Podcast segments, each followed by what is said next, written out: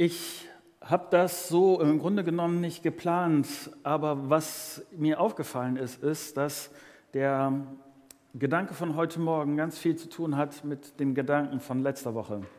Ich weiß nicht, ob du hier gewesen bist oder ob du ähm, das Predigtvideo gesehen hast. Ich habe letzte Woche ein Kästchen gemalt und ich habe die ganze Zeit gefragt, was bei dir in diesem Kästchen ist.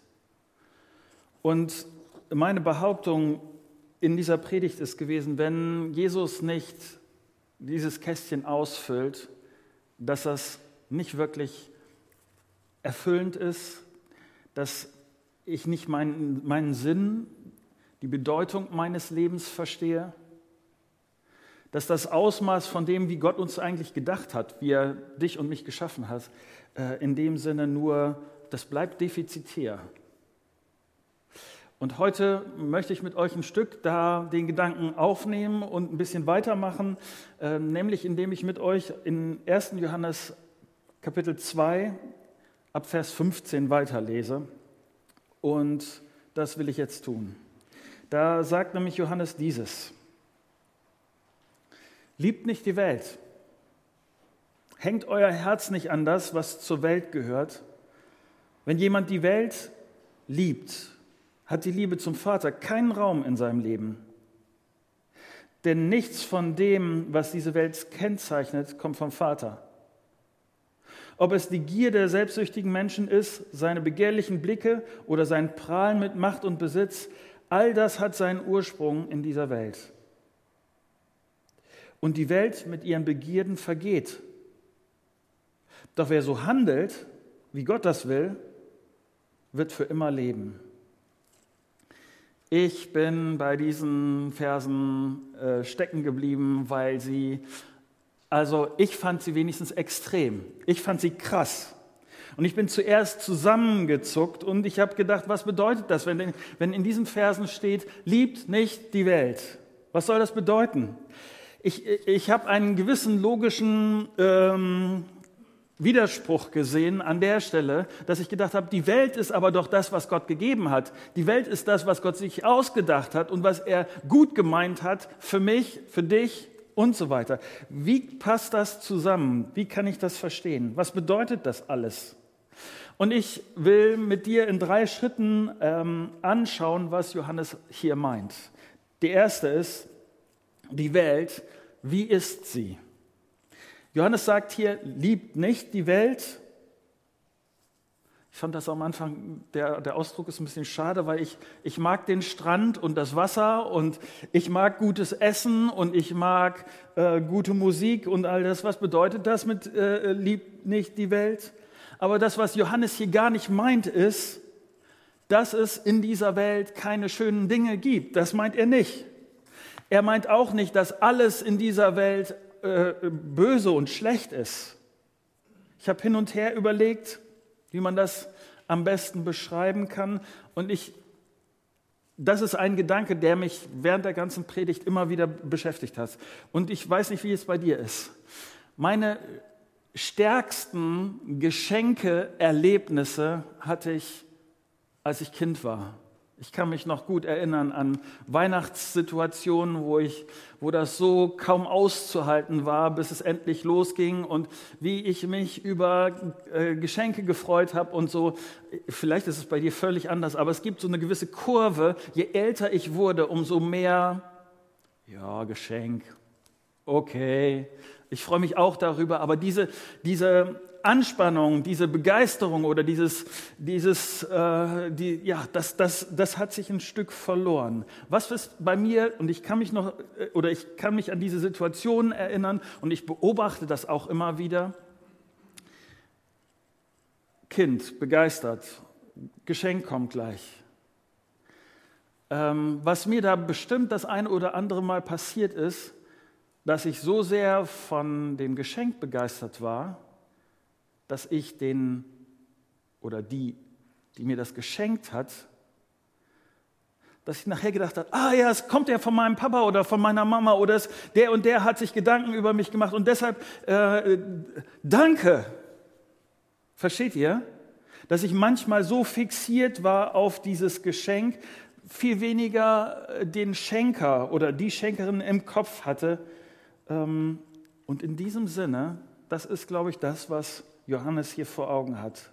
Nämlich die, die Welt, das Schöne ist ein, ein Geschenk und es kann so eine starke Eigenständigkeit sich entwickeln, dass ich denjenigen vergesse, von dem ich es habe. Und dass derjenige in den Hintergrund rückt und auf meiner Prioritätenliste runterrutscht und dass ich mich so konzentriere auf das, auf das Geschenk, das, was ich habe und was das alles für mich bedeutet, dass ich Gott vergesse. Johannes sagt, wenn diese Welt mich mehr begeistert, wenn das, was ich habe, das, was ich sehe, das, was mich beschäftigt in dieser Welt, mich mehr beschäftigt, ich das mehr liebe als Gott, dann habe ich ein Problem. Deshalb in diesem Zusammenhang sagt Johannes, liebt nicht diese Welt. Häng dein Herz nicht an diese Welt. Beides geht nicht. Die Welt am meisten lieben und Gott am meisten lieben, das, das klappt nicht. Christsein bedeutet alles für Jesus. Zuerst für Gott, sein Wille zuerst, seine Freude zuerst, seine Ehre zuerst. Christsein bedeutet dieses. Ich habe entdeckt, dass nichts anderes Sinn macht, dass nichts anderes Sinn macht als ein Leben mit Gott. Jesus ist vor 2000 Jahren äh, auf diese Erde gekommen. Der Sohn Gottes hat uns den Weg zurückgezeigt zum Vater. Er hat sein Leben dafür eingesetzt. Und wenn ich an diesen Jesus glaube, wenn ich diesem Jesus vertraue, dann fange ich wieder an, diese Verbindung mit Gott zu leben. Und das hat Auswirkungen. Mein Herz, mein Leben, meine Person wird verändert von, von meinem Glauben, von den Prioritäten, die ich setze, von dem, was ich liebe, was mir am meisten von Bedeutung ist. Und deshalb ist das für Johannes folgerichtig, normal, dass er sagt, Christsein bedeutet nicht nur, dass zwischen mir und Gott alles okay ist, sondern Christsein bedeutet, ich liebe Gott zuerst, vor allem anderen. Und das wächst in mir und das erfüllt mich. Deshalb genieße ich trotzdem äh, leckere Sachen, gute Musik, meinen Strand und all das genieße ich trotzdem, aber zuerst und vor allem und alles andere wird dadurch bestimmt durch meine Liebe zu Gott. Vielleicht denkst du, das klingt jetzt ein bisschen theoretisch und deshalb äh, geht mit Johannes mit uns einen zweiten Schritt weiter, nämlich diese Welt, was will sie? Und er, er zeigt uns mindestens an drei Beispielen, was diese Liebe genau bedeutet. Vers 16 steht, denn nichts von dem, was diese Welt kennzeichnet, kommt vom Vater. Ob es die Gier des selbstsüchtigen Menschen ist, seine begehrlichen Blicke oder sein Prahlen mit Macht und Besitz, all das hat seinen Ursprung in dieser Welt. Meine Behauptung ist, Johannes will dich hier an dieser Stelle und mich an dieser Stelle schütteln. Er will dir sagen, das ist entscheidend und wichtig. Und das, was er dazu macht, ist, dass er krass schwarz-weiß formuliert. Ähm, Johannes sagt hier, es gibt im Kern zwei Möglichkeiten. Entweder du liebst Gott oder du liebst dich selbst. Und wir leben in einer Gesellschaft, die das auf die Spitze treibt. Es geht um das menschliche Wohl, es geht um die menschliche Zukunft, um das menschliche Glück. Und wir suchen nach, danach nach, mit unseren Möglichkeiten, mit unserem Denken, mit unserem Handeln.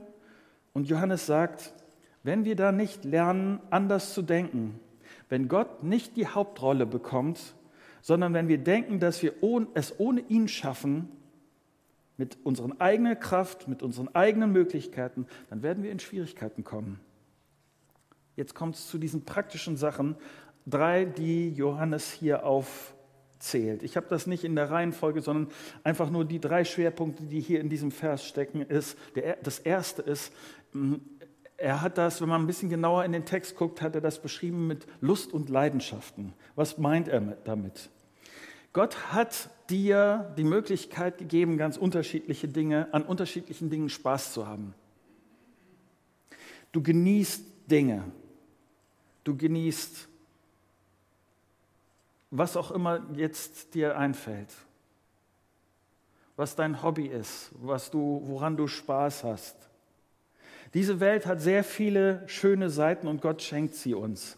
Aber Johannes schreibt hier, was passiert, wenn das, worauf ich Lust habe, das, was meine Leidenschaft ist, wenn das, was ich geschenkt bekomme von Gott, wenn ich dann aber Gott vergesse und dass mein, meine Lust, meine Leidenschaft, das, woran ich Spaß habe, meine Top-Priorität wird. Wenn man genau hier ähm, liest, dann äh, engt äh, Johannes das ein Stück ein. Und er äh, konzentriert das auf einen ganz bestimmten Bereich, nämlich äh, er konzentriert das auf, auf den Bereich von Sex. Was bedeutet das? In letzter Woche unterhalte ich mich mit einem Geschäftsmann, er ist Christ, und er erzählt von einer Kundin, die ihn ganz offen angräbt. Sie hat sich zurechtgebrezelt und so, und sie ist ganz offen darauf aus, ihn abzuschleppen. Johannes will an dieser Stelle, dass wir verstehen, Sex an sich ist etwas Schönes, etwas von Gott gegeben, etwas, was Gott beabsichtigt hat. Aber wenn, diese, äh, wenn dieses Gute unabhängig von Gott gedacht wird, wenn dieses Gute losgelöst wird da, davon, dass ich zuerst Gott liebe und dass ich zuerst das tun will, was, was er will, dann wird Sex ziemlich wild. Es, es hat das Potenzial, Beziehungen zu zerstören, durch untreue Ehe kaputt zu machen. Ich werde mein Versprechen dann nicht einhalten können, bis der Tod uns scheidet, wenn ich an dieser Stelle nicht zuerst Gott liebe.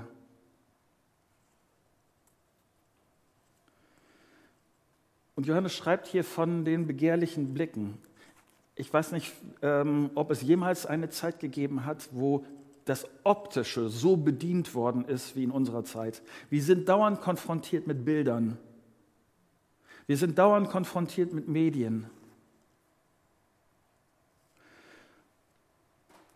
Und was Johannes schreibt, ist, wenn ich meine meine Blicke nicht unter Kontrolle habe und die Blicke, was sie dann bei mir machen können, was sie verursachen können in mir, wenn meine Liebe zu Gott nicht dazu führt, dass ich mit diesen Dingen sinnvoll umgehe, dann entfaltet das seine zerstörerische Kraft. Und diese Dinge nennt Johannes die Welt, die mich kaputt macht, die mich zu etwas hinführt, wo ich eigentlich überhaupt nicht sein will wo die Lust zuerst regiert und danach meine Liebe zu Gott. Und das, Johannes sagt, das führt ins Chaos. Wenn meine Lust mein Kompass ist und nicht die Liebe zu Gott mein Kompass ist, dann bin ich orientierungslos. Oder lass mich das positiv sagen, was Johannes hier meint. Bist du Christ? Dann ist es wirklich möglich, ein verändertes Leben zu führen dann bist du dem Negativen dieser Welt nicht alleine ausgeliefert.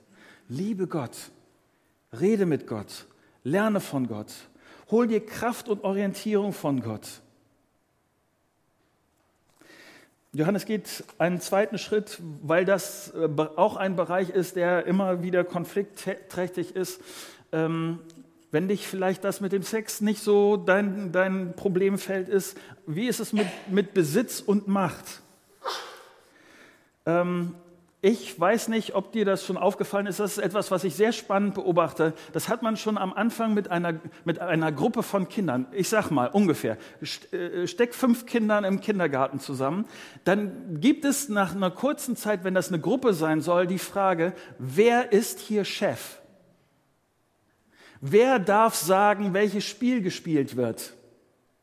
Wer, ihr versteht, was ich meine.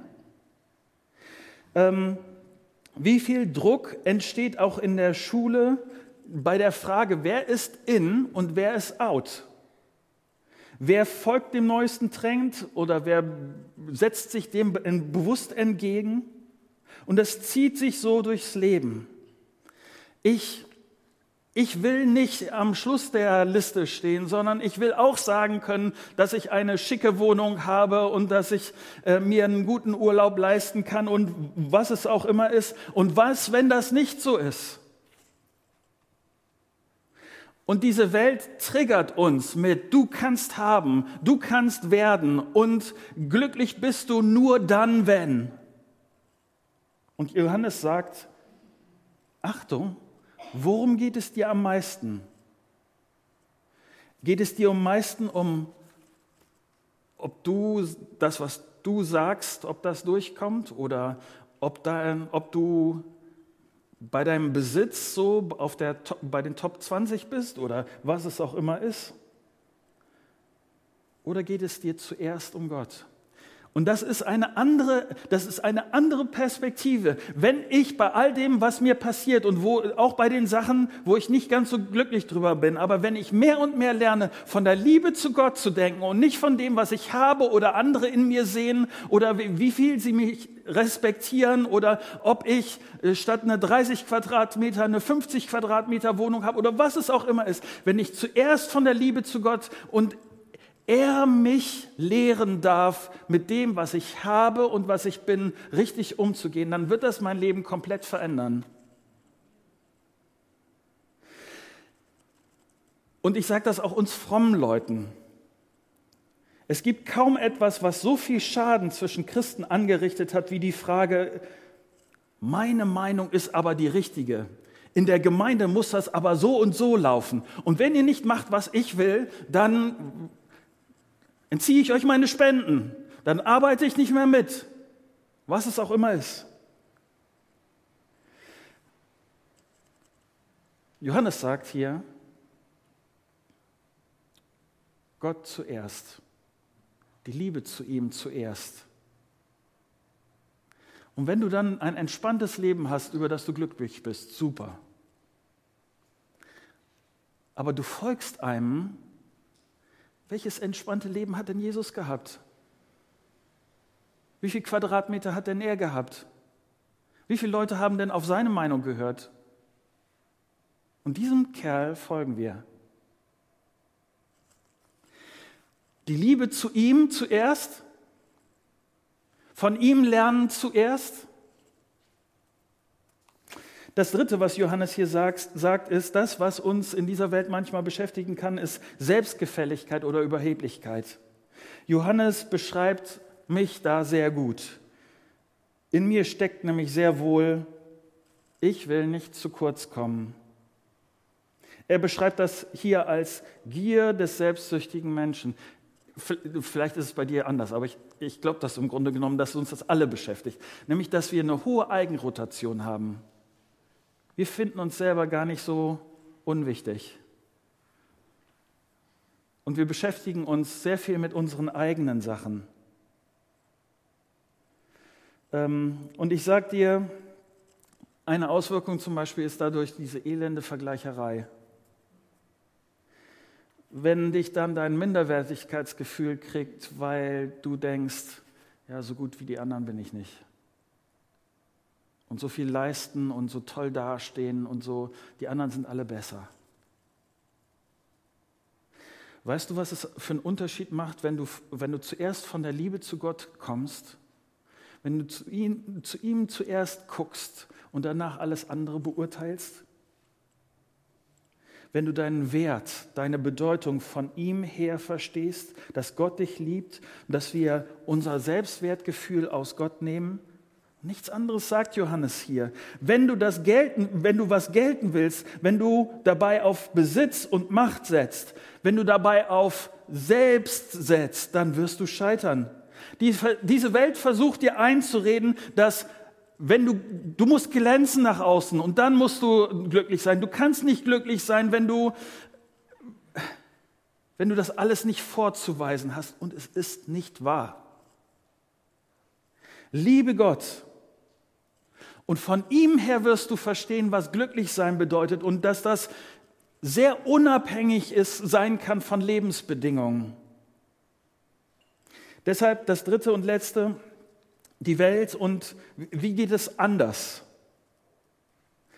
Lust, Leidenschaft, Besitz, Macht, Selbstgefälligkeit, Überheblichkeit, all diese Dinge zielen im Grunde genommen auf einen, nämlich auf mich. Mein Ego soll bedient werden. Ich bin beschenkt worden und ich vergesse dabei den, der mich beschenkt hat. Und wie geht das anders? Drei kurze Sachen, die Johannes hier erwähnt. Johannes sagt, konzentriere dich auf deine Beziehung zu Jesus. Vers 15 steht, liebt nicht die Welt, hängt euer Herz nicht an das, was äh, zur Welt gehört. Wenn jemand die Welt liebt, hat die Liebe zum Vater keinen Raum in, in seinem Leben. Das, der Gedanke, der dahinter steckt, ist aber, es soll in deinem Leben Raum geben für deine Liebe zum Vater. Das soll Platz haben. Deshalb konzentriere dich darauf. Wenn du alles vergessen hast, was ich heute Morgen gesagt habe, ich hoffe, dass du die nächsten zwei Sätze nicht vergisst. Du hast die Entscheidungsmöglichkeit. Das, was die Bibel betont, ist, dass es geht nicht darum, dass du darauf wartest, bis sich zufällig dieser Raum für Gott in deinem Leben ergibt. Es, die Bibel sagt auch nicht, wenn, warte so lange, bis du dich fühlst danach, dass der Raum für Gott in deinem Leben sich ergibt sondern das, was hier steht, ist, liebt nicht diese Welt. Du hast eine Entscheidungsmöglichkeit, du hast Einfluss darauf, wie sich dein Leben entwickelt. Und meine Herausforderung für dich heute Morgen ist, triff eine absichtliche Entscheidung. Warte nicht darauf, bis, bis alles sich so, sondern sag heute Morgen, Gott, ich möchte, dass die Liebe zu dir Raum hat in meinem Leben und das ganz praktisch, ganz konkret. Du denkst vielleicht an die eine oder andere Entscheidung, wo du überlegst, wie mache ich das jetzt? Du denkst an deine Beziehung, wie du sie, sie gerade gestaltest. Du denkst daran, wie viel Zeit deine Beziehung zu Gott wirklich in deinem Alltag hat. Und ich hoffe, dass du eine Entscheidung triffst, dass du sagst, die Liebe zu Gott zuerst, die Liebe zu Gott zuerst, dass sie stärker wird, dass sie wächst. Das Zweite, woran uns Johannes erinnert, steht in Vers 17. Und die Welt mit ihren Begierden vergeht. Wenn du denkst, dass alles, was wir jetzt so für wichtig halten, dass das auch noch in zehn Jahren für wichtig ist, die Hälfte davon ist schon längst überholt. Wenn du denkst, dass das, was hier so uns viel so wichtig erscheint, dass das nach deinem Tod von Wichtigkeit ist, fast alles wird nicht bestehen bleiben, wird für danach überhaupt keine Bedeutung mehr haben. Und deshalb sagt Johannes, denk an das Ende, damit du verstehst, was wirklich von Bedeutung ist. Ist das, was du jetzt, dem du jetzt so viel Konzentration und Aufmerksamkeit gibst, geht, ist es das im Betracht auf das Ende, ist es das wirklich wert? Bei meinen Entscheidungen, was wird vor Gott bestehen bleiben können? Und was ist einfach nur Schall und Rauch? Das Dritte, was Johannes uns hier sagt, ist, übe, trainiere den Willen Gottes. Hier in Vers 17 steht, doch wer so handelt, wie Gott es wird, will, wird für immer leben. Ich, mir, mir ist wichtig an dieser Stelle, dass du aufmerksam bist auf ein, Miss, ein potenzielles Missverständnis. Das, was ähm, manchmal in unseren Gemeinden ein Missverständnis ist, dass du, dass du denkst, ich, ich bin doch mit, mit Gott gestartet, ich habe einmal Ja gesagt und dann ist alles in Ordnung. Was Johannes hier sagt ist, sorry, doch wer so handelt, wie Gott es will, wird für immer leben. Wenn Christsein nicht praktisch wird, wenn Christsein in meinem Leben nicht ablesbar wird, dann muss ich mich fragen, was ist mit meinem Christsein? Christsein muss, muss erkennbar sein, wenn, wenn die Liebe zu Gott in meinem Alltag nicht wächst, wenn Gott nicht immer mehr zu meiner Priorität wird, dann stimmt etwas nicht. Johannes, und das werden wir in den nächsten Kapiteln immer wieder sehen, Johannes fragt nicht nach deinem theoretischen Bekenntnis, das, was du sagst, ja, das, das glaube ich, sondern Johannes fragt danach, was passiert denn jetzt in deinem Leben konkret? Welche, welche Dinge verändern sich denn? Wie ist dein Denken an dieser Stelle und wie sind deine Entscheidungen? Er fragt nach der Praxis. Und ich, ich hoffe so sehr für mich, für uns alle, ähm, dass Christsein rauskommt, stärker rauskommt aus der Theorie. Ähm, und ich will das so formulieren.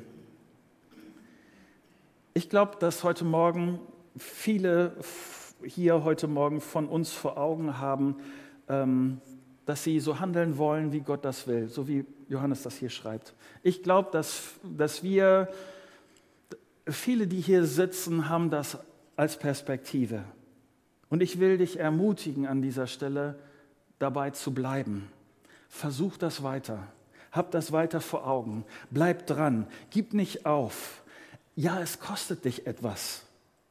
Der Weg dieser Welt, die Dinge, die so blinkend, glitzernd uns angeboten werden, das scheint oft so viel leichter zu sein. Aber ich sage dir, am Schluss der Geschichte, am Schluss der Geschichte lohnt sich der Weg mit Jesus.